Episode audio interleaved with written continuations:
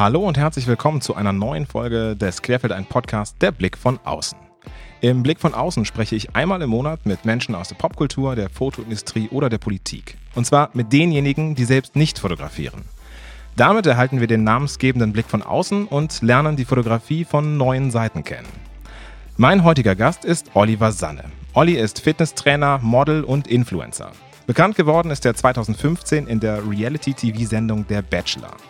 Seitdem hat er immer wieder an Fernsehformaten wie der Dschungelshow, dem Pro7 Promi-Boxen oder Shopping Queen teilgenommen, aber auch vorher war er als Mr. Germany schon im Boulevard unterwegs.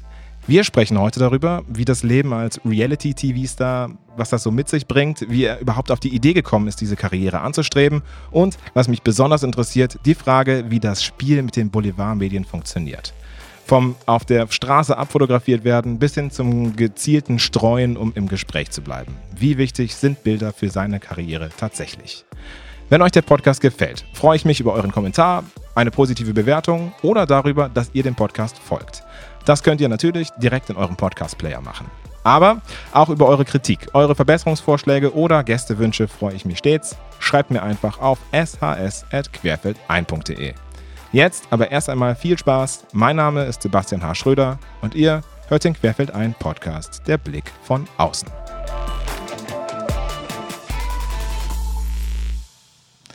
So, hi. Hi, Olli. Schön, Einen wunderschönen guten Tag. Na, wie geht's dir?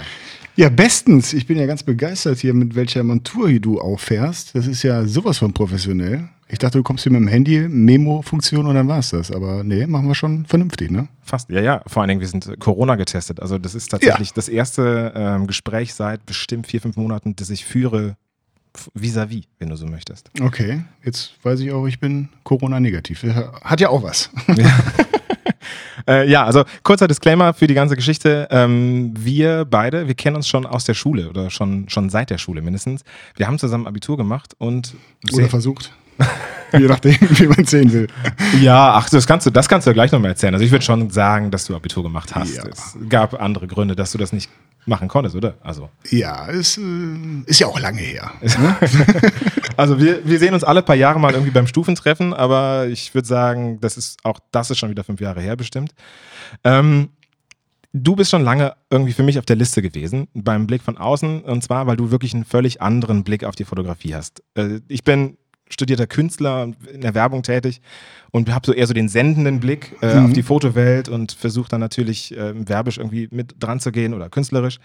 Bei dir ist das völlig anders. Du setzt dich im Grunde mit einem Spiel mit der Boulevardpresse auseinander. Also du lässt über dich berichten und musst zusehen, dass du im Grunde, ja, ich würde sagen, stets im Gunste ähm, der, der Presse bleibst, da das, wenn es umgekehrt ist, mindestens mal berufsschädigend sein könnte. Ähm, darüber möchte ich heute gern sprechen, auch damit beginnend, wie du überhaupt dahin gekommen bist. Denn ich muss sagen, ich habe dich in der Schule eher so als äh, ja, ruhigen, äh, besonnenen, zurückhaltenden Typen kennengelernt. Und jetzt bist du im, oh. im, ja, doch, jetzt bist du im Fernsehen. Wie, wie passt das zusammen? Fang mal an nach dem Abi. So, da haben wir uns ja so ein bisschen aus dem Blick verloren. Ja, also wie du schon richtig erklärt hast, äh, während der Schulzeit war ich vom Charakter wahrscheinlich ein bisschen anders, als ich jetzt bin. Lag auch ganz klar mit meinem optischen Wandel äh, in Verbundenheit. Sprich, so wie du mich kennengelernt hast in der Oberstufe, äh, war ich ja sehr dicklich, übergewichtig, äh, fettleibig vielleicht auch. Ja. Mhm. Und ähm, irgendwann hat es dann Klick gemacht und ich wollte ja an mir was ändern im Prinzip und äh, habe mit dem Sport angefangen. Und ich weiß noch ganz genau, als ich dann aus den Sommerferien äh, von der 12. in die 13. Klasse gekommen bin, ähm, da hat der Herr Stieve, unser Geschichtslehrer damals, äh, hat mich gar nicht mehr wiedererkannt und gefragt, äh, was sitzt denn da jetzt auf einmal für ein Typ bei ihm in der Klasse? und dann sagte ich, Herr Stieve, ich bin's, Oliver Sanne. Und äh, ja, dann wusste ich, okay, die Transformation ist geglückt über die Sommerferien, habe ja relativ schnell äh, ja, über 30 Kilo abgenommen. Und ähm, damit wurde das Selbstbewusstsein natürlich auch direkt gepusht. Ja, und äh, im Prinzip hat das Ganze so ein bisschen den Weg geebnet, äh, ja, um da zu sein, wo ich jetzt heute bin, wie auch immer man das werten möchte. Ja, wie, also du bist dann ähm, nach dem Abitur, um das kurz nochmal einzuführen, du hast ja gerade gesagt, du hast kein Abi gemacht, aber natürlich hast du Abi gemacht, nur es hat irgendwie nicht geklappt am Schluss. Ne? Genau, also äh, Fachabitur habe ich. Mhm. Ne? Äh, Im Prinzip habe ich die Nachprüfung verkackt. Und ähm, ja, bin dann auf eine Berufsakademie gegangen. Ähm, die wurde akkreditiert in der Zeit, wo ich da drauf war, zu einer deutschen Hochschule. Ja, und jetzt habe ich auch ohne echtes Abitur in dem Sinne einen ganz normalen, hochwertigen Studienabschluss. Als was? Was hast du gemacht? Ich bin studierter Fitnessökonom, mhm. sprich, das ist äh, ja so ein bisschen die Mischung aus BWL, VWL, Marketing, Management und äh, dem sportlichen Anteil mit den verschiedensten Lizenzen im Bereich Sport, äh, im Bereich Sport Reha, Gesundheit, Ernährung, alles pipapo. Okay, jetzt würde man ja sagen, jetzt äh, hast du dein Studium gemacht, dann geht man, keine Ahnung, zur Krankenkasse über äh, das Fitnessstudio. Äh, da gibt es ja genügend Sachen zu tun. Du bist dann, meine ich, zur Fitness First gegangen, hast da dann die Abteilung Personal Training oder so geleitet, meine ich. Ne? Mhm. Und dann ist aber was passiert, damit habe ich wirklich im Leben nicht gerechnet. Äh, du bist Mr. Germany 2014 geworden. Wie ja, wie darf ich das denn jetzt verstehen, dass du damit nicht gerechnet hast? Nee, wirklich. Also, das kam für mich aus dem heiteren Himmel. Ich kann dir auch gleich noch sagen, wie ich, wie ich überhaupt das überhaupt erst mitbekommen habe. Ja. Äh, nee, aber ähm, weil ich hab, also das, das ist Mr. Germany, ähm, Miss Germany, dass es sowas überhaupt gibt. Das war einfach überhaupt nicht bei mir auf dem, auf dem Schirm, ehrlicherweise. Und ähm, ich hätte dich jetzt da in diesem Personal Training Bereich, ich habe dich da auch gesehen mit der Rina Halmich, meine ich, ne? Ganz viel, genau. Und da habe ich dich total gesehen. Da dachte ich, ah, das passt total. Ja, und plötzlich bist du Mr. Germany. Ähm, wie, ist, wie ist das passiert? Ja, ähm, bei mir ist es halt immer so, ähm, dass ich einen gewissen Reiz oder einen Ansporn brauche, um mich körperlich weiterentwickeln zu können, damit ich motiviert bleibe. Ne? Viele haben ja das Problem, dass sie sich einen Personal Trainer zum Beispiel suchen, um motiviert äh, ein Ziel zu verfolgen. Das würde mir genauso gehen. Zum Beispiel, ja. Also äh, ich als Personal Trainer muss aber auch irgendwas haben, wo ich mich langziehen kann, wo ich sagen kann, okay, dafür machst du das. Denn äh, einfach nur, um selber jetzt im Spiegel gut auszusehen, morgens äh, als Single von mir aus, das ist dann halt auch nicht so geilo. Und bei mir war es halt immer so, dass mir solche Events in Anführungsstrichen äh, die Möglichkeit gegeben haben, auf einen Tag X hin besonders äh, hinzuarbeiten. Ja, weil klar, bei so einer Misterwahl musst du dich auch in Badehose zeigen oder beziehungsweise oberkörperfrei zumindest mal. Und äh, da willst du natürlich auch jetzt nicht unbedingt im Bierbauch stehen. Ne? Das sieht natürlich im Vergleich dann halt blöd aus zu den anderen, die dann total durchtrainiert sind. Man muss jetzt aber auch nicht wie ein Bühnenbodybuilder aussehen, sondern es, die gesunde Mischung macht es im Prinzip. Ja? Als Mr. Germany äh, ist man, wie gesagt, kein äh, Fitnessathlet. Ähm, man repräsentiert ja im Prinzip auch Deutschland tatsächlich und äh, sollte ein gutes Gesamtpaket abgeben. Sprich, mhm. man muss einen geraden Satz sprechen können. Ähm, Im Interview muss man auf, einer normalen, äh, auf eine normale Frage antworten können, ohne sich da einen wegzustottern. Und ja, vielleicht sollte man auch von der Weltanschauung her relativ normal im Kopf geblieben sein. Dann hast du gute Karten, wenn du dann noch einigermaßen aussiehst. Ähm, das ist ja alles subjektiv, ja. Und äh, ich sag mal, der Titel als, als schönster Mann Deutschlands in Anführungsstrichen, das, das wählt eine Jury. Ähm, ich sag mal so, ich glaube, es gibt mit Sicherheit auch in Deutschland andere äh, hübschere Männer als mich, vielleicht auch mit Sicherheit schlauere und äh, vielleicht auch sportlichere. Aber an dem Abend, als ich gewählt worden bin, hat es halt äh, ja irgendwie im Gesamtpaket dann doch gepasst. Mhm. Und der Grund, weshalb ich dort mitgemacht habe, war eigentlich tatsächlich der Ansporn, einfach in Form zu kommen, äh, sportlich aktiv zu bleiben, mehr und mehr aus meinem Körper rauszuholen. Und so habe ich mich damals bei der allerersten Misterwahl dann angemeldet. Das war die Wahl zum Mister Remscheid. Düsseldorf gab es leider nicht. Das klingt richtig sexy. Ja, Mr. Remscheid äh, war auch in einem Kaufhaus und so, war da mit einem Kumpel, der wollte da unbedingt mitmachen. Ich habe mir eigentlich gedacht, okay, du hast nichts zu verlieren. Im Gegenteil, ähm, wenn du da gewinnen solltest, stehst du zumindest in der lokalen Zeitung. Und äh, im besten Fall wird dann noch erwähnt, dass du Personal Trainer bist und eine tolle Geschichte hast vom Moppelchen äh, zu einem sportlichen jungen Mann.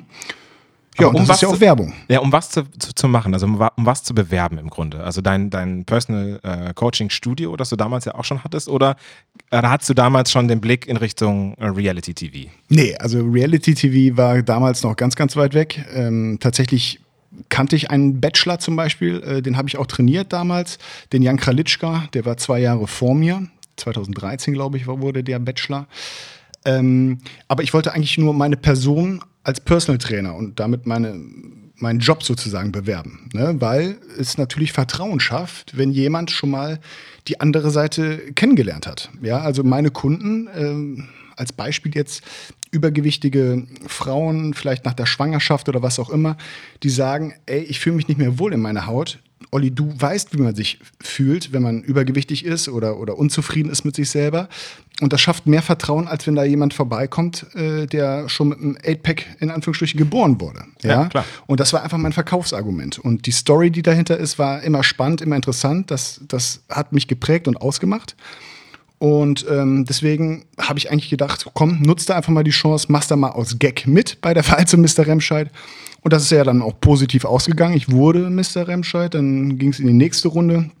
Bundesland NRW gab es schon, dann habe ich das andere mitgemacht. Das war äh, die zweite Schärpe, die man ergattern konnte, war sozusagen äh, Mr. Westdeutschland. Und damit hattest du dann die Qualifikation für die Endauswahl gegen die ganzen anderen, ähm, um beim Mr. Germany Finale dabei zu sein. Hättest, hättest dann noch weiter, wäre das noch weitergegangen bis Mr. Europe oder Mr. World? Äh, das weiß ich gar nicht mehr, ehrlich gesagt. Also irgendwann ist auch mal war gut. Ihr wollt, war, war, war, kein Thema. äh, tatsächlich hätte es theoretisch auch weitergehen können, aber das wäre dann nochmal ein anderer Verband gewesen. Ich habe ja diese Mr. Germany-Wahl beim Original gemacht, MGC, muss man dazu sagen. Es gibt natürlich auch noch äh, ganz viele andere Wahlen, hier äh, Miss Opel Kadett und keine Ahnung was alles. ne? Äh, da muss man halt auch ein bisschen aufpassen, wenn man da mal äh, wirklich Interesse dran hat und so. Es gibt halt ein Original und ähm, ja, da habe ich dann mitgemacht. Okay, und dann ähm, erinnere ich mich, also ich bin irgendwann 2014, habe ich mich auf eine, eine große Reise begeben. Ich kam wieder bin gelandet und wir sind dann erstmal hatten wir kein Haus, keine Wohnung mehr, gar nichts mehr. Und äh, dann sind wir bei meinen Schwiegereltern untergekommen, wo dann noch meine Schwägerinnen, also damals alles noch quasi dann, ne, Freundin und die Schwester ja, der Freundin, ja. gewohnt haben. Und dann sagten die, ah, wir müssen jetzt gleich Einschaltung Bachelor kommen. Sag ich, ja, herzlichen. Ich hab wirklich, ich habe seit zehn Jahren kein Privatfernsehen. Und dann geht dieser Fernseher an und ich sehe dich und ich denke, oh krass, was, ist das denn passiert? Was ist, was ist denn da passiert? Wie, wie macht man dann einen Schritt vor, also, weil auch der Bachelor ist natürlich ein Format, das ist jetzt kein Format, äh, das, ich sag mal, fürs Personal Training, wo, wo das herkommt. Mhm. Wie bist du da hingekommen? Tatsächlich übers Personal Training. Tatsächlich? Ja, ja und zwar äh, ja, war das so ein bisschen Karma. Ich hatte einen ähm, Radiomoderator als Kunden, der sehr, sehr schwer krank war. Moderator von 1 Live damals mhm. gewesen. Ich nenne jetzt erstmal vorsichtshalber keine Namen. Ähm, jedenfalls war die Person äh, sehr, sehr schwer krank und äh, konnte auch nicht mehr arbeiten und war finanziell leider auch nicht mehr so gut betucht und musste halt auch die Familie durchfüttern, in Anführungsstrichen. Klar. Und ähm, kam im Prinzip zu einem Reha-Training zu mir und äh, als ich dann die Preispräsentation gemacht habe, ist er mehr oder weniger aus allen äh, Wolken gefallen, weil er gesagt hat, ich kann das leider nicht bezahlen. Und das hat bei mir irgendwie was ausgelöst, dass ich gesagt habe, ey, pass auf, du bist mir super sympathisch, ich verstehe das vollkommen mit deiner finanziellen Lage und äh, jedem es mal irgendwie schlecht. Ich weiß aber, wie wichtig dir das ist und weißt du was, lass uns da einfach mal ein, zwei Mal die Woche, eine halbe Stunde trainiere ich dich kostenfrei. Und ähm, wenn es dir mal wieder besser geht, kannst du mir gerne dann auch mal einen Obolus zahlen oder was auch immer. Eine Hand wäscht immer die andere. Ja, und keine drei Wochen später sagt er zu mir, ey, hör mal, ich habe hier einen Kontakt und äh, die suchen den neuen RTL-Bachelor und wäre das nicht was für dich? Ich sag so, äh, ja, gut, können wir ja mal gucken. ja, und äh, nochmal drei Wochen später habe ich den Vertrag unterschrieben und war der neue RTL-Bachelor 2015. Und äh, ja, so wäscht eine Hand die andere. Ne? War schon krass. Und ähm, du hast das dann gemacht. Äh, was wir in der Vorbereitung zu diesem Gespräch in der Redaktion auch immer uns gefragt haben, wie viel Image ist das? Also wie viel von dem, ähm, was man da erfüllen muss, ist das und wie viel du war da drin? Man muss tatsächlich sagen, dass mittlerweile, jetzt gibt es ja auch schon den 34. Bachelor und die äh, 28. Bachelorette gefühlt, ne, dass es mittlerweile tatsächlich ein bisschen anders ist. Und es hat auch nicht mehr diesen Charme von früher. Aber klar, die eigene Show ist immer die beste, logischerweise. Ähm, aber tatsächlich war es damals noch eine andere Zeit und ich kann absolut äh, mit vollster Überzeugung sagen und äh, mit reinem Gewissen sagen, dass das, wie ich mich präsentiert habe, und vielleicht, äh, sorry an die, diejenigen, denen es nicht gefallen hat, aber das war auf jeden Fall ich. Ja. Und, aber was macht diesen Charme aus? Du hast gesagt, also das, das macht jetzt heute einen anderen Charme aus. Was war das damals, was das für dich ausgemacht hat? Ich kann dir sagen, dass heute zum Beispiel äh, die Kandidaten und Kandidatinnen ähm, tatsächlich teilweise schon mit einem Management dort unter Vertrag reingebracht werden. Ja, das heißt, die kriegen vielleicht auch schon mit, ey, mach doch mal hier so ein bisschen die Zicke oder mach doch mal so ein bisschen den Player, den Gigolo, was weiß ich. Und dann, auch wenn es von Seiten der Produktion her nicht vorgegeben ist, dann spielt man ja trotzdem irgendwie eine Rolle. Und Klar. bei uns war es halt damals, 2014 haben wir ja gedreht, ähm, war es tatsächlich echt noch so, dass dass man Interesse hatte, den Gegenüber kennenzulernen irgendwie. Stell dir mal vor. ja, also das hat es tatsächlich gegeben. Und es war ja auch damals zum Beispiel so, ich habe mit drei Mädels geknutscht. Ja. Ja. die drei waren auch die Auserwählten, die mit mir in diese sogenannten Dream Dates durften und konnten, mussten, je nachdem, wie man sieht. Und ähm, da haben die Presse hat mich zerrissen. Ich habe mit drei Mädels geknutscht, um Gottes Willen, die man alle irgendwie ja dann auch kennenlernen möchte. Ne? Was ist das für eine verrückte Sache? Ja, und heutzutage bei den ganzen Streaming-Diensten, TV Now und wie sie alle heißen, äh, da wird vor der Kamera rumgebumst, um es immer auf gut Deutsch zu sagen. Und äh, alles, was weniger äh, wäre, wäre zum Auslachen gedacht. Ja? Also wenn heute ein Bachelor nur mit drei Frauen rumknutscht, das ist kein Bachelor mehr. Ja? Und damals war das aber uiuiui, Finger hoch. Stu- Stumpfen wir ab? Also ist das, äh, ja? Wir stumpfen ab, weil der Zuschauer immer verwöhnter wird von diesen Eskapaden im Reality-TV. Und das siehst du auch schon am Dschungelcamp, da kann ich dir auch was zu erzählen.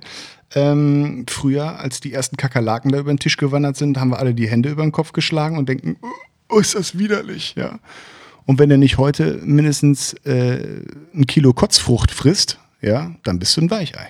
Hast du es denn bereut, dass du das gemacht hast, im Rückblickend jetzt? Also hat dir das irgendwas verbaut oder hast du, würdest du sagen, ich würde es jederzeit wieder machen? Der Bachelor jetzt? Ja? Also ich würde es auf jeden Fall jederzeit wieder machen und kann es auch äh, nach wie vor grundsätzlich jedem empfehlen, der die Chance dazu äh, bekommen hat. Ne? Man muss natürlich bereit sein dafür, mit der Öffentlichkeit äh, klarzukommen. Ne? Man ist von heute auf morgen, beim Bäcker wird man mit einem Namen angesprochen. Also es ist schon eine Umstellung. Aber wenn man ein Typ dafür ist und damit klarkommt und auch nicht äh, das Ganze immer so äh, ja, nah an sich ranlässt, dann kann ich das auf jeden Fall empf äh, empfehlen. Es hat mir sehr, sehr viele Türen eröffnet. Es hat meiner Person, finde ich persönlich, nicht geschadet. Im Gegenteil, sondern ähm, es hat mir auch Geld gebracht. Ähm, bei einem Bier hast du mir mal gesagt, dass es natürlich auch eine Form von Schauspiel ist. Ne? Man ist dann natürlich in, in einer öffentlichen Rolle ähm, und muss da natürlich auch Sachen erfüllen für das, für das Fernsehen, also beziehungsweise für die Sendung, äh, damit die Sendung auch funktioniert.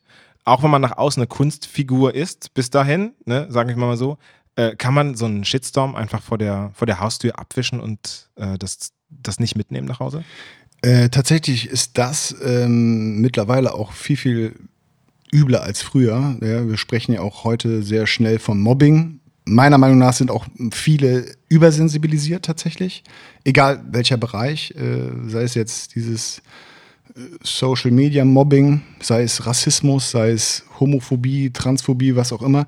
Ich finde, dass man sehr, sehr übersensibilisiert ist äh, teilweise. Wie meinst du das? Ähm, ich glaube, dass die Presse, die Medien ähm, sehr stark ähm, diese Themen durchstöbern, um eine gewisse Meinung und Sensibilität zu setzen, was voll, vollkommen richtig ist, meiner Meinung nach. Ich glaube aber, dass Halbwissende, ähm, die sich mit dem Thema nur aus diesen Medien beschäftigen und gar nicht äh, näher fokussieren, dass diese Gefahr laufen, da auch sich schnell ähm, in eine gewisse Richtung drängen zu lassen und dementsprechend alles übersensibilisieren. Wel welche Medien sind das denn? Also sind, ist das jetzt eher Zeit Online und Süddeutsche oder ist das eher Promiflash und VIP? Es geht in der es geht in dem Bereich tatsächlich eher um die Klatschpresse, Yellow Press in Anführungsstrichen.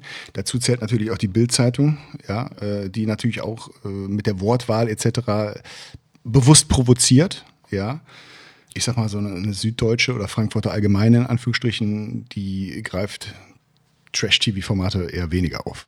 Ja, das finde ich interessant, dass ähm, tatsächlich das einzige Format im Trash-TV ist ja, also das wirklich über durch die Bank überall gebracht wird, selbst in der Zeit. Und in der Süddeutschen findest du äh, während des Dschungelcamps jeden Morgen eine Auswertung. Dazu. Ist, ist das dann, ähm, du hast dieses Jahr, glaube ich, in dieser in der Dschungelshow, die heißt ja dann nicht Dschungelcamp, weil ihr Mhm. nicht weg wart, ähm, mitgemacht. War das deswegen auch, aber vielleicht können wir da gleich eher nochmal drüber reden, weil wir haben ja noch nicht gar nicht so über die Motivation, warum du da mitmachst, gesprochen. Wir waren eben bei dem Shitstorm, ne? Und du hast dich in den letzten Tagen, meine ich, in deinem Insta-Kanal auch dafür gerechtfertigt, wie du in der Dschungelshow präsentiert worden bist. Mhm. War das eine, also hast, fühltest du dich da fehlinterpretiert von RTL oder, oder konntest du sagen, ja, zu Hause, nee, komm, ist, ist halt so gelaufen äh, oder war also diese Kunstfigur oder die, die öffentliche Figur Oliver Sanne diejenige, die sich beschwert hat? Oder hast du dich da privat angegriffen gefühlt? Also zunächst einmal muss ich ganz klar betonen, dass es keine Rechtfertigung war, sondern eine Klarstellung. Mhm. Und zwar äh, war es die Klarstellung zur Ansicht meiner Erfahrung dort vor mhm. Ort. Mhm. Ja, das heißt, ich habe dort äh, ja drei Tage a 24 Stunden verbracht mit den Leuten und ähm, habe das Fulltime miterlebt. Ja, und ich habe auch erlebt, wie die anderen beiden in, diesen, in diesem Tiny House zu mir waren und was die, äh, wie sie mir entgegenkamen. Und das, was dann letztendlich am Fernseher zu sehen war, was ja ein, äh, ja, ein Mini-Ausschnitt ist sozusagen, ähm, das hat leider nicht das wiedergespiegelt, wie ich oder wie wir drei es vielleicht sogar äh, empfunden haben. Hast du mit den anderen nochmal darüber geredet? Ja, ich habe mit Christina, die eine Mitbewohnerin sozusagen, äh, nochmal gesprochen. Sie hatte das auch nochmal in, einem, in einer Instagram-Story klargestellt, dass die mich äh, äh, ganz anders wahrgenommen haben und ein, eingeschätzt haben.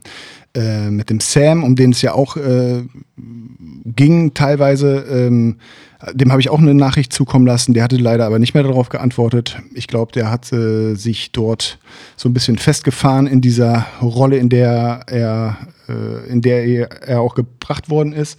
Ähm, aus gutem Grund wahrscheinlich, denn ähm, tatsächlich sind ja diese Charaktere, die in Anführungsstrichen in der Opferrolle sind, beziehungsweise ähm, die so ein bisschen schusselig sind oder äh, naiv oder was auch immer, das wirkt immer sympathisch. Und sympathisch ist natürlich immer gut. Man hat immer diesen Beschützerinstinkt als Zuschauer und wünscht dem natürlich immer nur das Beste. Wenn jetzt aber jemand auftritt, wie ich, der grundsätzlich selbstbewusst ist und ähm, ja, ich würde auch mal sagen, im Allgemeinwissen einigermaßen äh, standhaft tatsächlich. ja, danke nochmal die schöne äh, Schulzeit. ähm, dann, dann hast du tatsächlich schon verloren, weil du absolut sofort als Prolet dort äh, kategorisiert wirst. Und das äh, ist ja das, wer das gerne mal nachgucken möchte, kann das gerne auf meinem Instagram-Kanal tun. Ähm, da habe ich ja schon das Ganze ein bisschen erklärt. Also man hat tatsächlich eine Sammelsurium an verschiedenen Charakteren, die zusammengewürfelt werden, damit hoffentlich irgendwie es auch irgendwie knallt. Und ähm, wie viel Einfluss hast du ja vorab, aber vor allen Dingen auch quasi in dieser, in dieser Drehzeit eigentlich darauf wie du charakterisiert wirst. Also, weil, oder sind, sind das eigentlich, ist das die Regie, die entscheidet, okay, heute machen wir den Olli zu dem und dem und ist die Nummer eigentlich durch? Dann kannst du, was, egal was du machst, nicht mehr gewinnen. Also ich sag mal so, ähm, die Auswertung hat ja ganz klar gezeigt, nach Tag 1 war ich der in Anführungsstrichen ja, beliebteste Zusch äh, äh, Kandidat in der Runde. An Tag 2 war ich auf Platz 2 äh, zwei, und an Tag 3 war ich raus. Ja, also irgendwas ist ja passiert im Laufe der Zeit. Ähm, was das Ganze ein bisschen verändert hat. Und als ich natürlich gehört habe, hey, du bist auf Platz 1, äh, da wäre ich ja doof, wenn ich meine Art und Weise äh, verändern würde. Ja, grundsätzlich, ja. ja. Das heißt, ähm, das, was du sagst, das sagst du. Keine Frage. Das kann man auch nicht irgendwie äh, ändern oder so. Ja? Aber mir ist zum Beispiel bei der Analyse sozusagen, als ich das Ganze selber gesehen habe, aufgefallen, dass zum Beispiel ganz viele Lacher von der Tonalität her ähm, immer gleich klang. Das heißt, sie haben den gleichen äh, Lacher genommen und fünfmal hintereinander abgespielt, ähm, in Situationen, wo es total unangebracht ist zu lachen. Und da hast du keinen Einfluss drauf. Ja? Ähm, also das ist, sind so zwei, drei, vier, fünf Szenen gewesen, äh, die mir immer wieder aufgefallen sind. Dann saß ich auf einmal, dann stand ich auf einmal, dann wurde er zusammengeschnitten, dann wurde was weggeschnitten. Ähm, Aber das ist, doch, ist das nicht Betrug an dir? Und ich weiß nicht, ob das, ob man das, da muss man sich mit äh, anfreunden. Das ist halt Reality-TV. Ne? Du hast das äh, unterm Strich nicht in der Hand und ich will auch weder RTL noch der Produktion einen Vorwurf machen. Das ist auch irgendwie deren Job, dass man da so ein bisschen dramatisiert und ein bisschen Feuer ins Öl gießt. Und das gehört auch mit Sicherheit dazu. Ähm, aber ich, ja, ganz klar, ich hätte mir natürlich gewünscht, dass ich draußen so ankomme, wie meine Mitkameraden da drinnen mich auch erlebt haben eigentlich. Was macht denn dann, also wenn man so eine Erfahrung macht, was macht dann für dich den Reiz aus? Also äh, da mitzumachen, ich kann mir vorstellen, du hast sicherlich schönere Tage als den Moment, als du da rauskommst und siehst, was sie mit dir gemacht haben. Ähm, ich muss dazu sagen, dass das das erste Format war, wo ich selber nicht diesen roten Faden gesehen habe, beziehungsweise wo ich selber ähm, sagen würde, uff, das war jetzt irgendwie nicht so, wie ich es erlebt habe. Bei allen anderen Formaten, sag ich mal, bin ich zu 97 Prozent so weggekommen, wie ich mich selber auch erlebt habe. Mhm. Hier nicht. Ähm, ja, das war natürlich ärgerlich. Ähm, der Shitstorm in Anführungsstrichen, der war überschaubar. Das ist dann ein, zwei Tage. Das ist dann, äh, dass die Leute sich aufregen oder mal eine Frage stellen oder sowas. Wie gesagt, ähm, ich lasse da so eine Kritik auch nicht an mich ran, wenn das von jemandem kommt, den ich sowieso nicht fragen würde. Ja? Also äh, mich interessiert die Kritik und, und die Meinung meiner Freunde, meiner Familie und äh, ja, Leute, die ich nicht kenne oder die hinter irgendwelchen Einhorn-Profilbildern sich verstecken als anonym, äh, anonymisierte Charaktere und inkognito und weiß ich was, wenn die mich dann da beleidigen, da lache ich drüber. Ne? Also ich meine, äh, ins Gesicht sagen würden mir die Leute das nicht bei 1,95 Meter und 110 Kilo. Ich glaube, dass die da nicht die Eier zu haben. Das ist mir noch nie passiert in den ganzen sieben Jahren, dass mich einer auf der Straße beleidigt hat oder gesagt hat, ey, was bist du für ein fieser Typ. Ich würde noch nicht mal äh, äh, schimpfen, sondern sagen, ey, mutig von dir, aber erklär mir doch mal, warum. Warum siehst du das? Und ne, dann hat man so einen kleinen Austausch vielleicht und äh, man kann auch eventuell Sachen gerade stellen. Weil was mir zum Beispiel aufgefallen ist, wenn ich abends unterwegs bin, die Leute sprechen mich natürlich immer noch an ähm, jetzt in den Corona-Zeiten ist natürlich mit Party nicht so viel, aber generell, wenn die dann fragen, hey, du bist doch der und äh, hast du nicht und sag mal, ach, so hätten wir dich ja gar nicht eingeschätzt. Ne? Du bist ja total sympathisch. Ja, ja warum auch nicht? Ne? Also, äh, hallo? Man darf halt nicht vergessen, das ist einfach ein Standbein von mir. Diese mediale Geschichte nutze ich A, weil es mir Spaß macht. Also ich habe da irgendwie Bock drauf und selbst wenn es mal einen auf den Deckel kriegt, obwohl ich es ein bisschen unfair fand, ähm, hält mich das nicht davon ab, in die nächste Sendung zu gehen, weil es mir einfach Spaß macht. So, B, gibt es da auch verhältnismäßig viel, viel Geld für äh, geringen Aufwand. Ja, also da müssen andere Leute viel für arbeiten, um, um, um äh, das zu bekommen. Dafür verkauft man natürlich in gewisser Art und Weise seine Pers Persönlichkeit auch. Ja, jetzt in, in dem Sinne, als das halt, äh, nicht die Persönlichkeit, sondern ähm, die Privatsphäre. Das wollte ich sagen. Mhm, zwei Fragen fällen mir jetzt dazu ein. Also das erste, ähm, was du eben gesagt hast, so, mich hat noch keiner gefragt. Vielleicht liegt das an der Stur, weil ich, Statur, weil ich so groß bin und äh, 110 Kilo wiege. Aber das sagt ja auch was über dich, ne? Also, dass du quasi auch darüber eine Definition hast. Wie viel glaubst du, ähm, ist also dieser Statur geschuldet, dass du so selbstbewusst bist, wie du bist? Ja, ich meine, mittlerweile bin ich äh, tätowiert, gehe regelmäßig ins Fitnessstudio, ähm, ich trage einen Bart, ich äh, habe oft Jogging-Klamotten an, ja, ist halt auch einfach mein Job. Ähm, natürlich weckt das den einen oder anderen äh, Blickwinkel auf mich oder Image oder was auch immer, wie man das nennen möchte. Ähm, ich glaube schon, dass meine optische Erscheinung bei vielen Leuten unterbewusst auch äh, ja eine, eine gewisse mm, ja, wie soll ich sagen, ja, so ein Vorurteil vielleicht auch hervorruft. Ne? Aber man darf halt nicht vergessen, ähm, ich komme ja von der anderen Seite. Ich war ja sehr, sehr lange übergewichtig und so weiter und so fort. Ich weiß ja auch, wie die Leute da auf mich reagiert haben. Ne? Deswegen kann ich immer nur raten, äh, vorurteilsfrei in irgendwelche Gespräche zu gehen, um einfach dem Gegenüber eine Möglichkeit zu geben, mich mal zu artikulieren, mal zu gucken nach zwei, drei Sätzen, okay, wie bist du drauf? Wenn der dann sich immer noch unsympathisch verhält oder kacke ist, ähm, dann kann man immer noch denken, ey, du Arsch. Ja? Und aber glaubst du deswegen, ähm, so wie du es gesagt hast, wäre Wärst du jetzt anders, also wärst du, sag ich mal, 20 Zentimeter kleiner und hättest keinen Sixpack, meinst du, die Leute würden dich dann offener darauf ansprechen, dass du äh, da scheiße warst oder so?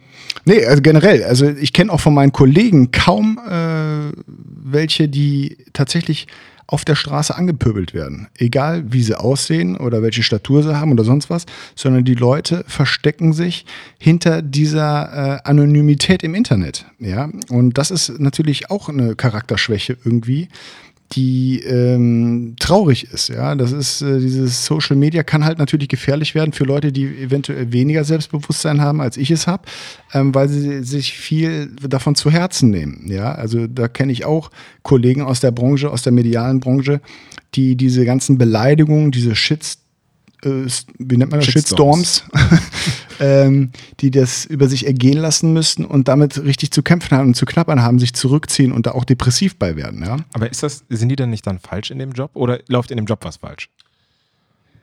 Ja, das ist eine gute Frage. Also ich würde sagen, das ist äh, sowohl als auch. Ähm, du brauchst einfach ein dickes Fell, wenn du dich der Öffentlichkeit äh, präsentierst, musst du damit rechnen, und das ist das Traurige, ähm, dass du einen auf den Sack kriegst. Das ist gerade vor allem in Deutschland so.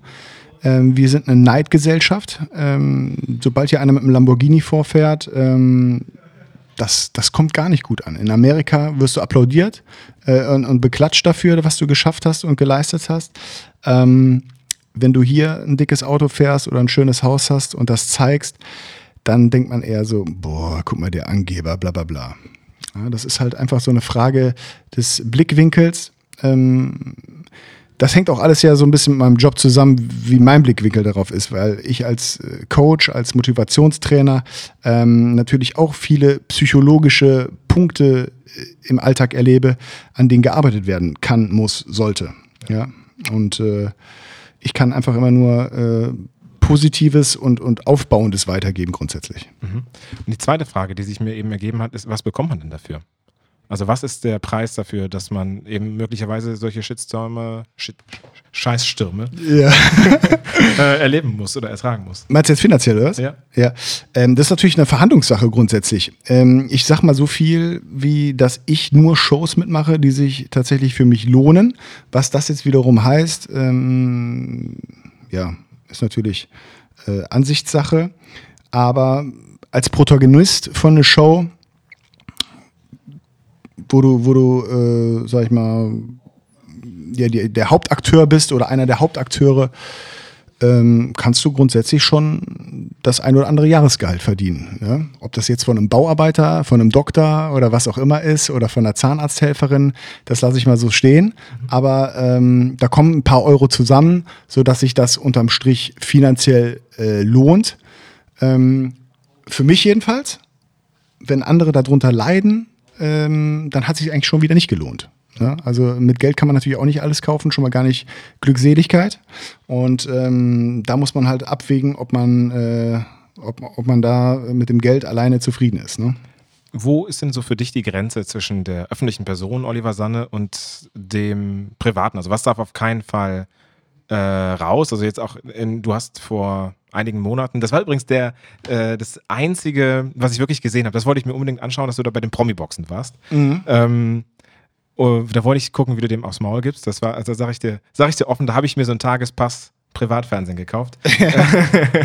ja. Und da hast du ja deiner äh, Freundin, jetzt Verlobten, einen Heiratsantrag gemacht. Ist das was, was noch für dich ähm, auch dann bis zur Ehe nachher auf jeden Fall ins Fernsehen gehört oder ziehst du da irgendwann die Linie oder kommt das noch woanders? Ja, ähm, also ich sag mal so, äh, dadurch, dass ich meine Followerschaft äh, bei Instagram auch in meinem Alltag so mitnehme und so, habe ich da eine Hemmschwelle, die relativ locker flockig ist. Ja? Also ich zeige sehr, sehr viel von meinem privaten äh, Umfeld.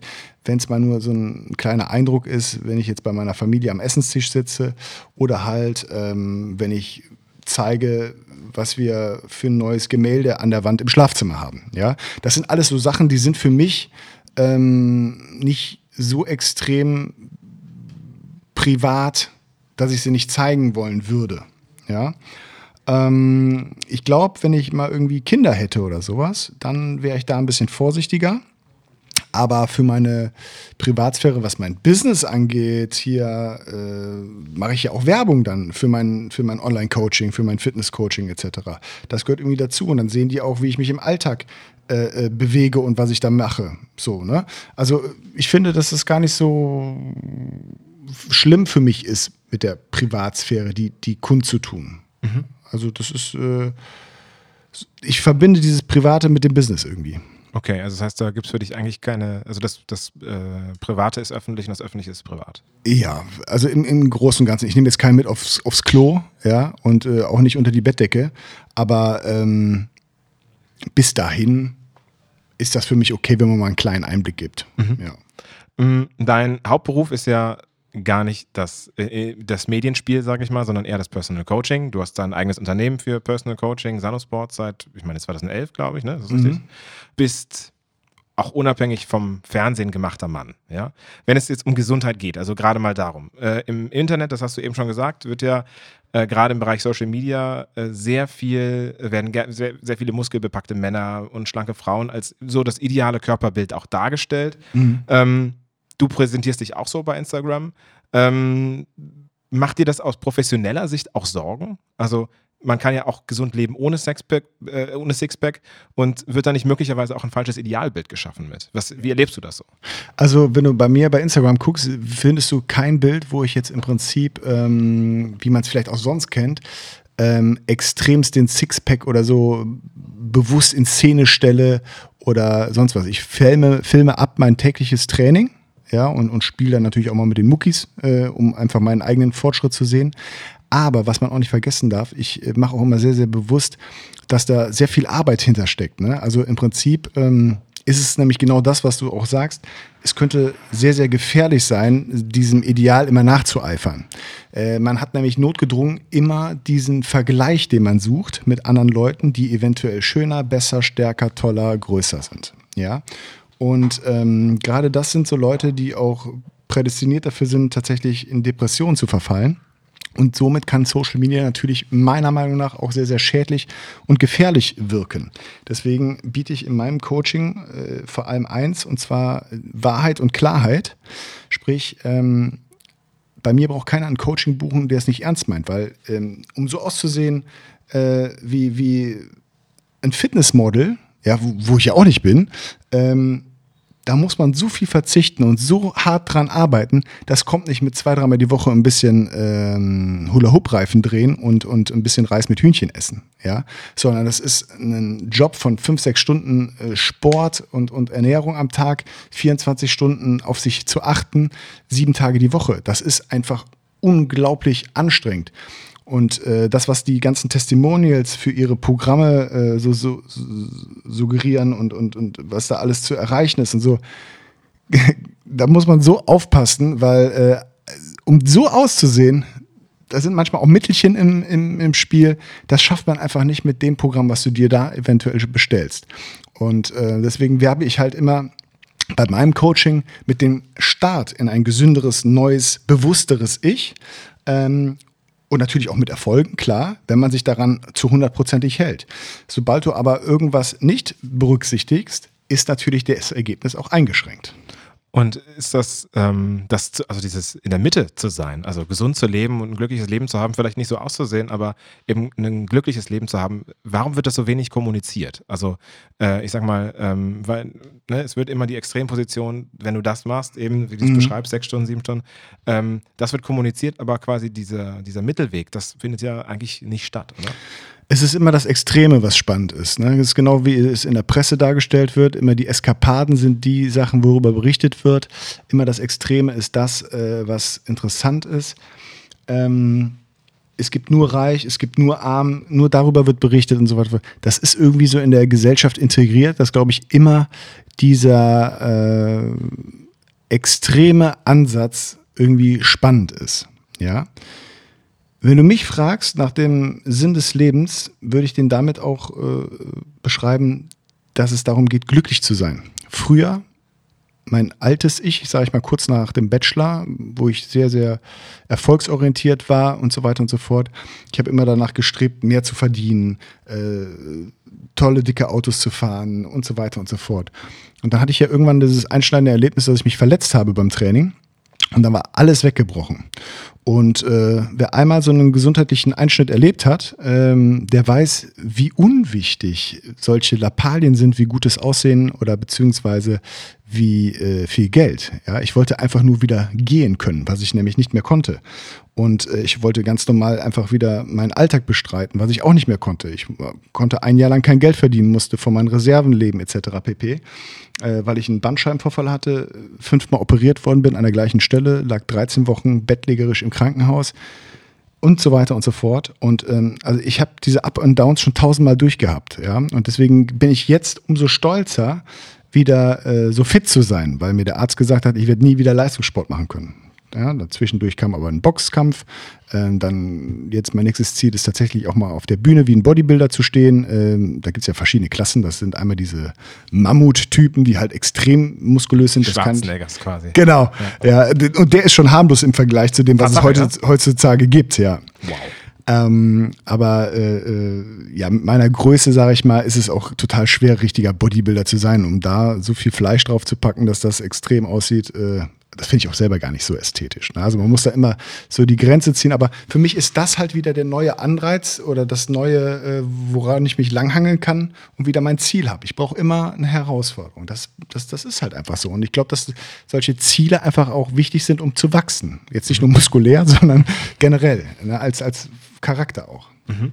Ähm, siehst du denn die, dann nochmal ganz, ganz kurz noch darauf zurückzukommen, siehst du denn die Medien, aber vielleicht auch die ähm, Influencer in dem Sinne auch selber mit in der, in der Bringschuld eben mehr auch da, über dieses, was du eben sagtest, was du Glückseligkeit nanntest, zu bringen, ähm, um quasi da auch wieder eine gesunde Balance zu schaffen, weil ich glaube halt viele, gerade junge Mädchen, junge, ach, auch nicht nur junge Mädchen, aber auch junge Jungs natürlich, ähm, die leben dann nach einem Ideal, das man ja eigentlich auch so gar nicht erreichen kann an vielen Stellen, oder? Ja. Ähm, ich glaube, es gibt ja auch einige Influencer. Ich bin ja, tue mich ja sehr, sehr schwer mit dem Begriff Influencer. Oh ja, ich auch ne? unbedingt. Ähm, Schaffe es gerne ab, wenn du es nicht möchtest, weil ich finde es auch ganz schrecklich. Ja, ich, ich, ich, ich, ich sehe mich auch nicht als Influencer in dem Sinne. Und ähm, für mich ist ja ein Influencer heutzutage äh, äh, nicht derjenige, der beeinflusst und mit guten Taten vorangeht, sondern heutzutage ist ein Influencer eher so eine Produkthure, wie ja. ich es beschreibe, ja, sondern äh, wird irgendwas verkauft, was gerade jetzt wieder in ist und äh, ohne Rücksicht auf Verluste, Hauptsache irgendwie wird man Kohle machen. Ne? Aber es gibt auch tatsächlich Influencer, die den Namen auch verdient haben, die vielleicht äh, auch klarstellen, Instagram versus Reality. Ja, das ist ja auch so ein Hype geworden. Ne? Dann mhm. zeigen sportliche Frauen tatsächlich auch, dass sie Zellulite haben. Ja? Oder äh, weiß ich nicht, dass das halt nicht, dass man nicht äh, das ganze Jahr über mit einem Sixpack rumlaufen kann, weil das ist eine harte Arbeit so, ja. Ähm, das, das sind auch solche Sachen, davon würde ich gerne mehr sehen. Ne? Also von Influencern, die wirklich was bewegen und aufklären und, und für was Gutes einstehen die ganzen Influencer, die halt von morgens bis abends nur die Produkte bewerben, um, um ein schönes Bleaching äh, zu kriegen oder leckeren Tee zu saufen, das kann ich nicht mehr sehen und nicht mehr hören. Und äh, ja, da muss man einfach so, so ein bisschen äh, äh, ja, eine Grenze mal schaffen. Ich meine, ich vertreibe auch Produkte, allerdings aus meiner Kernkompetenz. Ja, ich bin, arbeite mit einem Nahrungsergänzungsmittelhersteller zusammen ähm, und, und vertreibe da oder beziehungsweise bewerbe Produkte, die ich selber halt auch benutze seit Jahren. Ne? Sage aber auch gleichzeitig, nicht jeder muss Nahrungsergänzungsmittel nehmen, sondern das dient einfach nur zur Unterstützung. Ja, das kann man zur Motivation nehmen und äh, äh dann ist auch gut. Ich bin da schon sehr an der Wahrheit immer dran. wann, wann braucht man sowas? Also wenn du, sag ich mal, wirklich viel Sport machst und regelmäßig trainierst und deinem Körper einfach so einen kleinen Extraschub geben willst, dann kannst du das grundsätzlich äh, ergänzend nehmen. Ich würde es auch niemals als Nahrungsersatz einbauen, ähm, was ja auch oft vertrieben wird, ne? verschiedenste Pülverchen.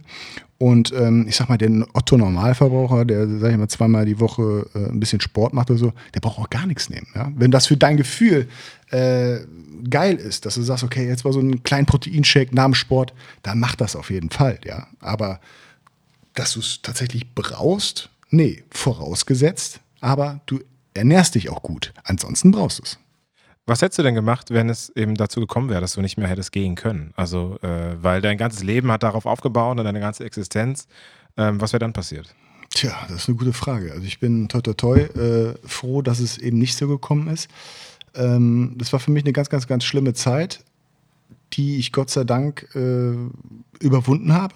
Äh, das war für mich emotional extrem hart nach der ersten OP denkst du noch, okay, vielleicht stehst, du wieder in zwei, drei Wochen im, im, Fitnessstudio, aber nach der zweiten, dritten, vierten, fünften OP an der gleichen Stelle mit Versteifung, Titan im Rücken, Schrauben und allem drunter, denkst du natürlich, ach du Scheiße, ne? wie geht's jetzt weiter? Du kannst deinen Job nicht mehr ausüben, äh, bist aber darauf spezialisiert, bist selbstständig, was machst du denn jetzt? Ne?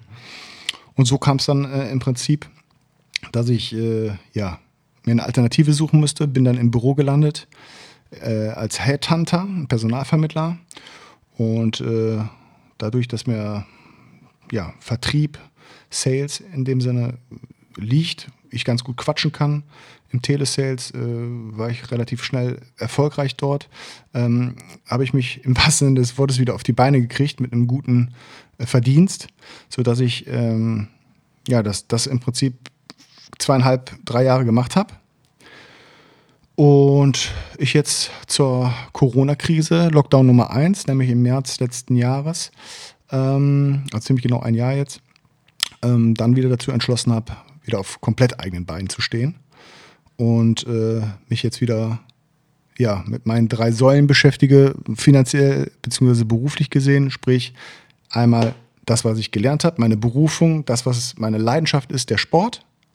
Zum anderen ähm, das, was mir Spaß macht, was ich so als kleines Gag-Ding äh, sehe nebenbei. Das ist diese mediale Geschichte, um mich selber ein bisschen äh, ja, bei Laune zu halten auch nochmal. Und ähm, die Personalvermittlung. Ich bin Partner einer Agentur ähm, und wir, wir, wir bauen quasi gerade äh, ja, so ein Headhunting äh, oder Personalvermittlung auf. Ähm, das heißt, du hast ja eigentlich ein, zwei Outs quasi, wenn es dann irgendwann mal, wenn du auch keine Lust mehr hast auf das äh, mediale Ding. Ähm, Gibt es da ein Out? Also kann man da überhaupt nochmal so raus? Ähm, kann man da so aus seinem Schatten treten, den man mit den Sendungen geschaffen hat? Ja, also wie gesagt, es ist jetzt auch nicht so, dass mir die äh, Leute die Bude einrennen zu Hause, ne? Oder äh, da Sturm klingen oder sonst was. Wenn mich da am Wochenende mal irgendjemand anspricht, immer bist du nicht der eine von, dann sage ich, ja, der bin ich, Prost und alles ist gut. Ne? Also das ist jetzt seit sieben Jahren so, das gehört schon mittlerweile zu meinem Leben dazu. Ich habe mich daran gewöhnt, das ist auch völlig okay, solange das respektvoll abläuft.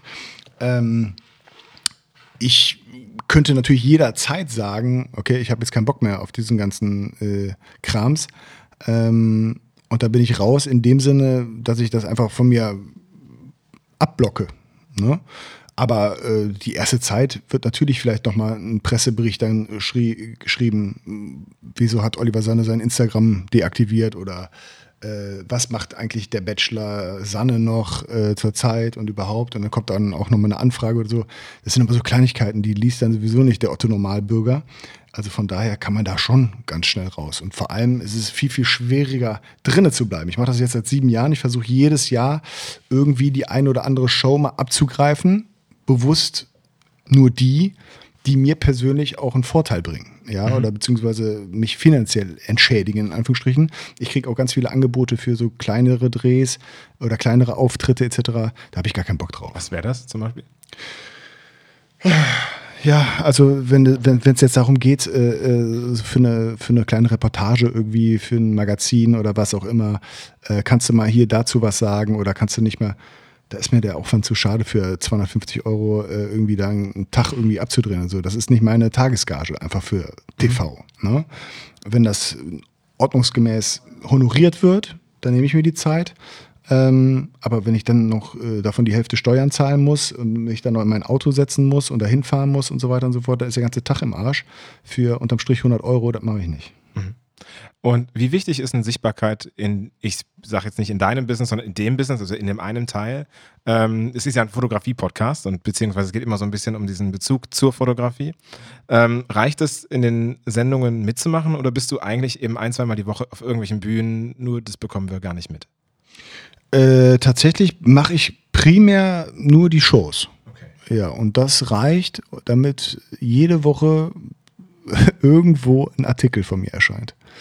Also wenn du meinen Namen googelst und auf News klickst, dann hast du eine, kannst du ganz viel scrollen von irgendwelchen komischen Zeitungsartikeln, mal positiv, mal negativ, wo ich irgendwas zu sage. Das nehmen die dann einfach aus meinem Instagram-Profil beziehungsweise aus meiner Instagram-Story. Das heißt, ich, ich äh, erkläre, wie das Wetter heute ist äh, bei uns in Düsseldorf und die Zeitungen berichten darüber. Also völlig schräg teilweise. ja. Und ist denn negative Publicity auch gut für dich? Also, das ist immer gut. Um, um im Gespräch zu bleiben, oder? Also das, das Beste, was du machen kannst, ist polarisieren. Egal ob gut oder schlecht. Wenn man über dich redet, bist du im Rennen und dann bist du interessant für die Shows und dann zahlen die auch. Und das ist ja genau das, was ich sage. Also ähm, klar war mir das unangenehm in dem Sinne mit der Dschungelshow, dass nicht das vermittelt worden ist, ähm, wie ich es empfunden habe. Ja, ich habe, ey, 95 Prozent von meiner Freundin, von meiner Verlobten gesprochen, von unseren Plänen mit Hochzeit, Familie, dies, das, jenes. Nicht ein Wort ist darüber berichtet worden. Und ich habe 95 Prozent von der Liebe meines Lebens da gesprochen, ne?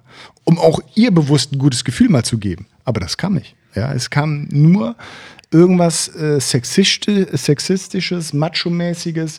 Ich bin der geilste, ich bin der tollste und überhaupt und Mr. Germany und Bachelor und über, ich bin so stark und toll und hübsch. Ähm, und wer sich so ein bisschen mit dem Trash-TV auskennt, weiß natürlich auch, ähm, die kriegen, was sie wollen, wenn sie bohren. Ja, und da sitzt du manchmal eine Dreiviertelstunde, Stunde im Interviewraum, kriegst 35 Mal ungelogen die gleiche Frage gestellt in einem anderen Satzbau, bis du was raushaust, was die hören wollen, in Anführungsstrichen. Und ich bin ja mittlerweile auch lang genug dabei, um sowas zu durchschauen und zu machen und trotzdem gelingt es. Ja, also muss man ganz klar sagen, das ist man ist nicht immer der Schlauste und man sitzt definitiv auch nicht am längeren Hebel, egal wie erfahren du bist. Ja, das finde ich ja krass, ne? Aber dass man es halt dann doch macht, also dass es dir dann doch noch Spaß macht, weil das wäre für mich dann irgendwie ein absolutes Ausschlusskriterium. Aber klar, ich meine, wenn es halt Bock macht, ist das halt gut so, ne?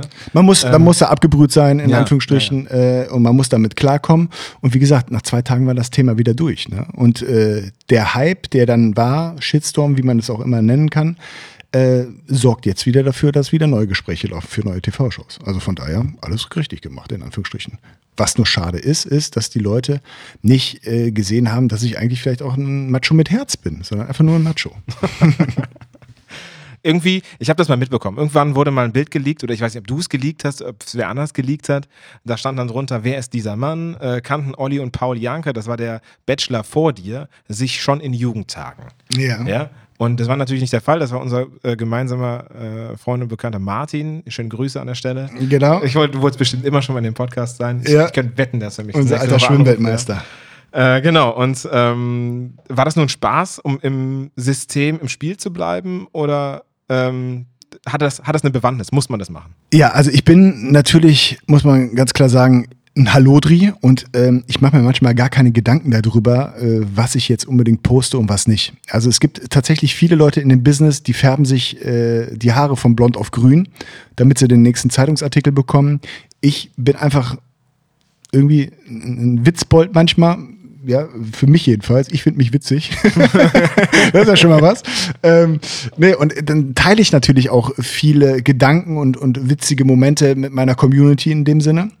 Und ähm, wenn das dann tatsächlich irgendwie spaßig ist und, und, und die äh, Show oder beziehungsweise die, die Presse nimmt das mit auf, ja, dann ist doch lustig, ist doch gut. Ne? Also ich habe mir, als ich jetzt das Bild damals da hochgeladen habe, eigentlich nichts dabei gedacht. Ne? Ich, ich habe so in Erinnerung geschwelgt und ähm, äh, ja, einfach mal geguckt sozusagen, was habe ich denn für alte Bilder auf dem Laptop.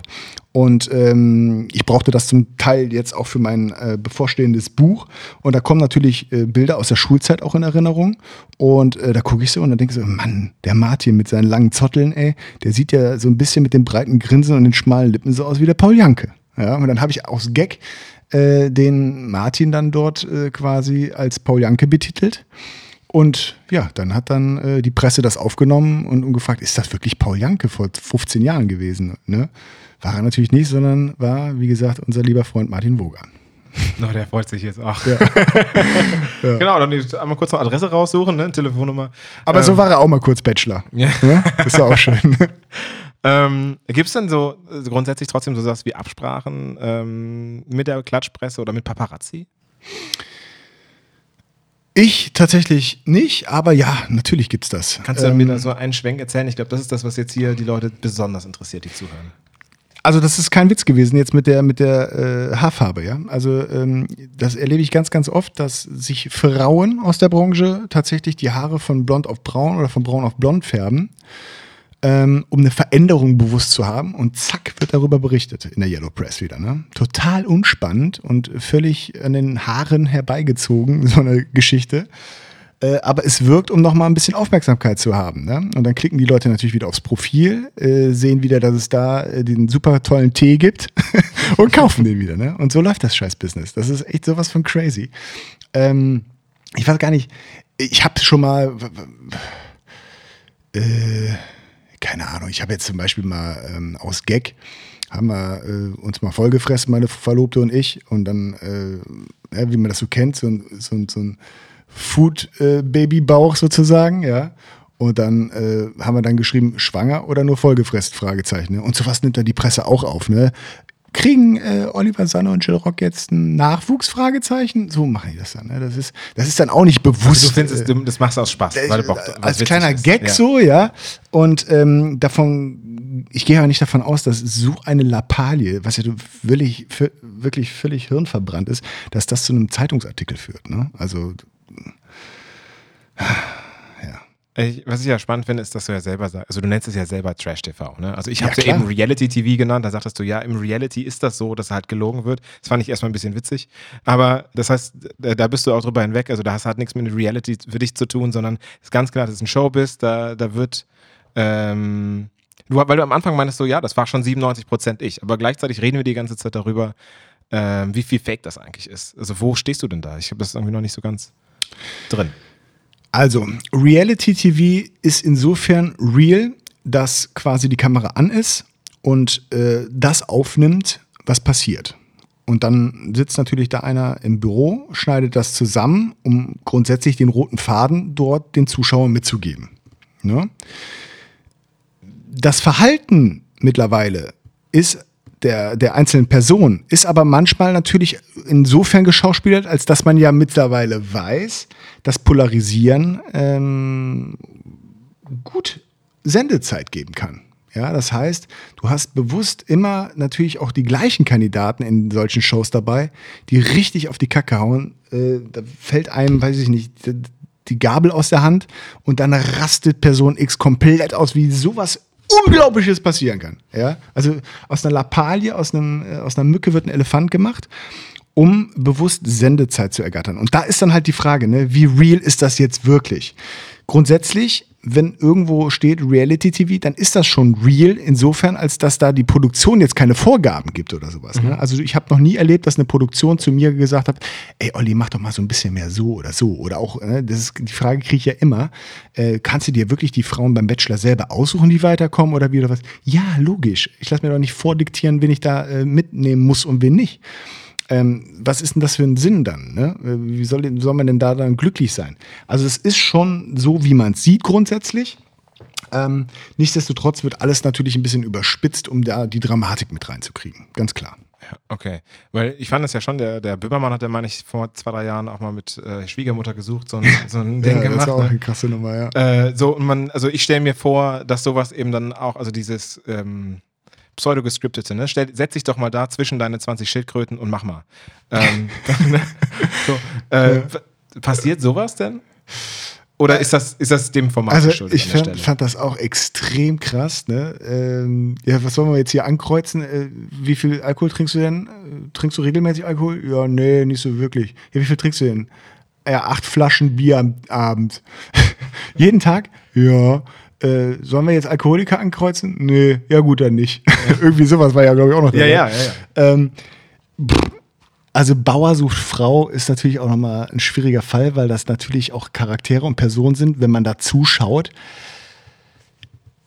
Die wirken manchmal ein bisschen fremdgesteuert, ne? Oder beziehungsweise, ähm, ja, ohne denen nahe zu treten zu wollen. Ähm,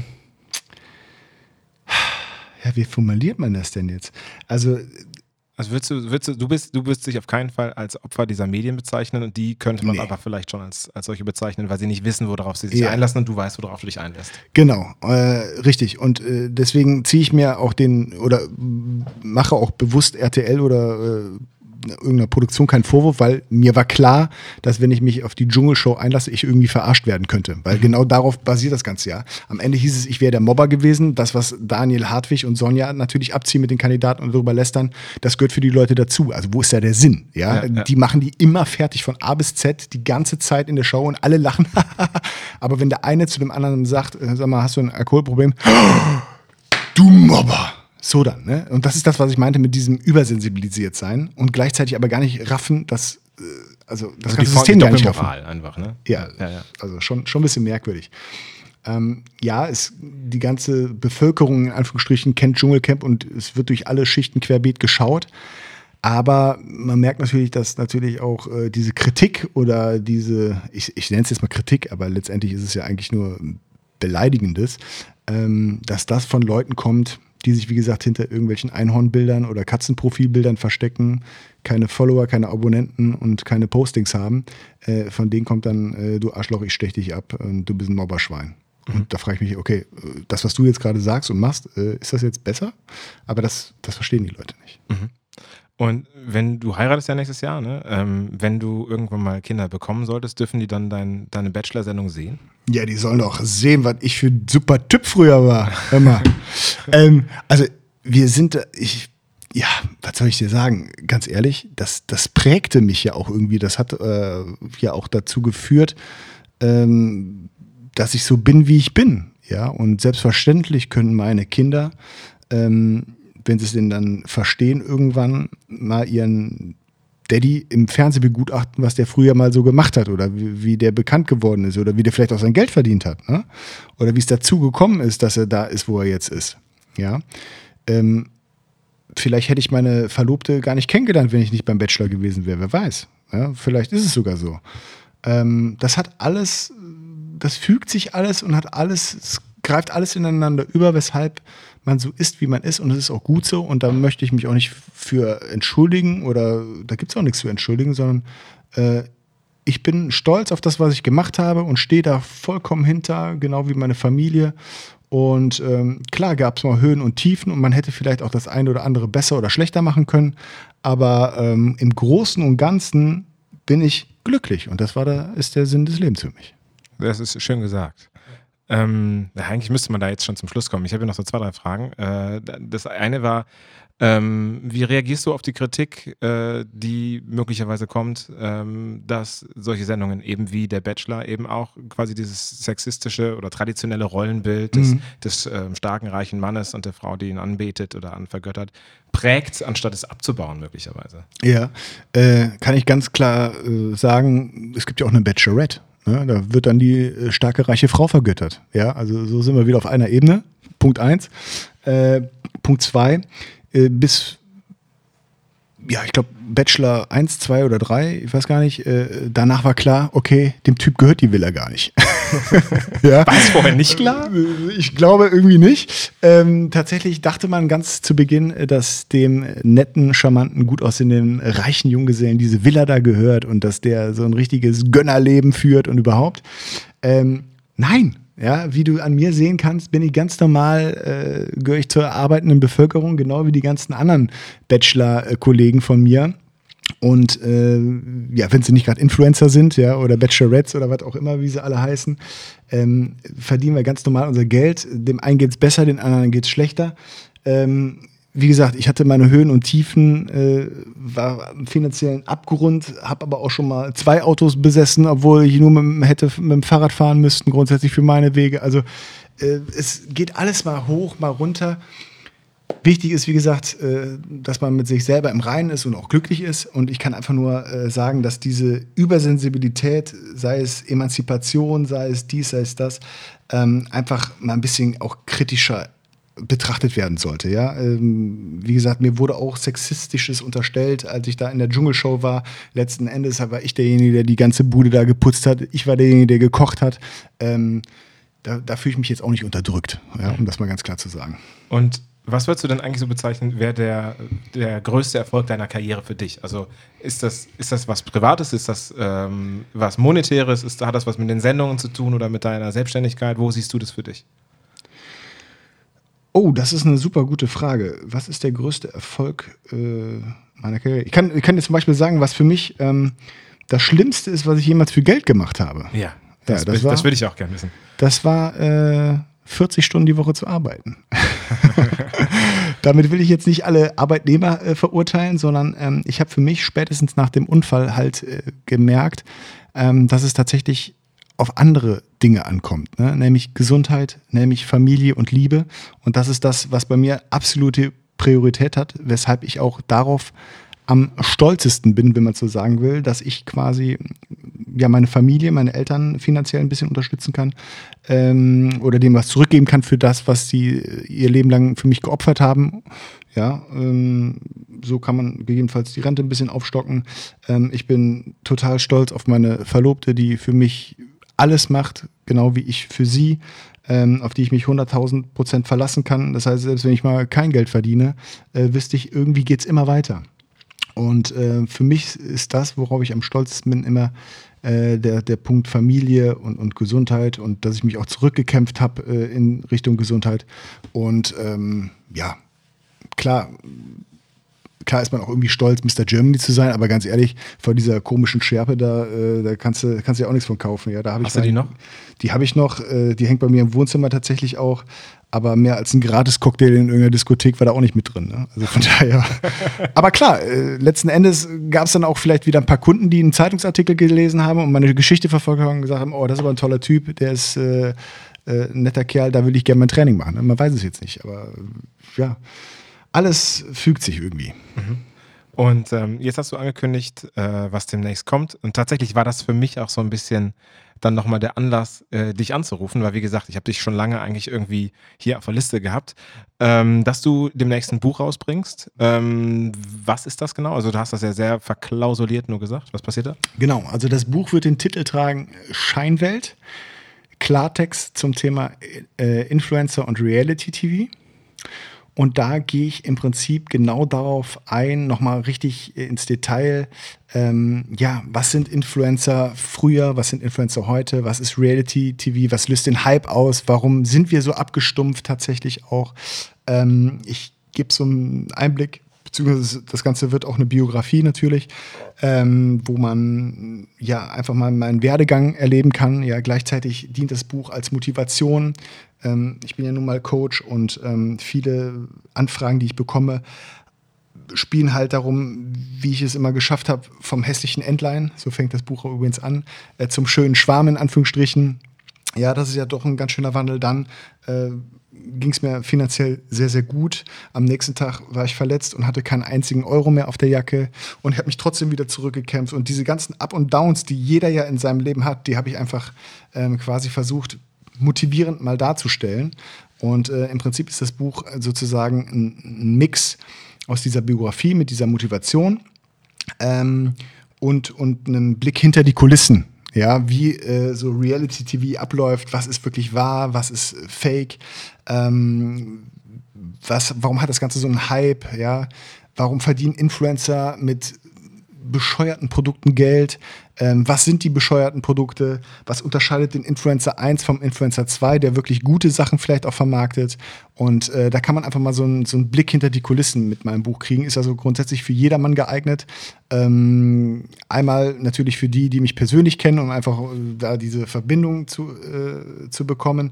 Dann Leute, die mich vielleicht aus dem Fernsehen kennen, aber auch für Leute, die mit mir gar nichts zu tun haben, die auch mit äh, ähm, Bachelor nichts in dem Sinne zu tun haben, sondern ähm, das ist einfach so ein bisschen, ja, wie kann man vielleicht auch negative Situationen so umwandeln, dass man ins Positive kommt. Und zwar mhm. ohne diese klassischen YouTubes, Coaching, äh, Buch, Buch mein Dingsterbumster, äh, Video und keine Ahnung was. I ja. make you sexy. Ja, genau, sondern einfach nur ein paar Ratgeber, äh, Weisheiten in Anführungsstrichen, viele Zitate auch drin von erfolgreichen Leuten und, und Sportlern, die ich äh, in meinem Leben mit eingebaut habe und äh, ja. Okay, dann musst du mir jetzt noch erklären, wie wir jetzt diesen Podcast möglichst ähm, pressewirksam quasi dann vermarkten. Ja, also was, was muss jetzt passieren quasi in der Folge? Pass auf, dann müssen wir, wie machen wir jetzt? Äh, so, jetzt bin ich wirklich gespannt. Boah, jetzt. Das, ja, das ist, muss auf jeden Fall so schneiden, dass, dass jetzt die 10 Minuten Denkpause da rauskommen. Äh, hier, wird, hier wird nichts ähm, geschnitten. Ich würde sagen, wir müssen das äh, Oliver Sanne die Wahrheit die Wa räumt mit der Wahrheit auf äh, äh und rechnet mit seinem Schulkameraden ab. genau. Ja, vor allem rechnet ab. Das ist, äh, genau. Ja, weil du mich in der Schule nie hast abschreiben lassen. So sieht's aus. Du, ich saß auf der anderen Seite. Ah, ja. Ich saß auf der anderen Seite. Was soll ich machen? Aber ähm, Ja gut, das ist ja erstmal. Aber siehst du, ich hab, äh, merkst du schon, ich habe schon Schwierigkeiten, mir irgendwie jetzt auf die Schnelle irgendwas auszudenken, um das wirklich zu promoten.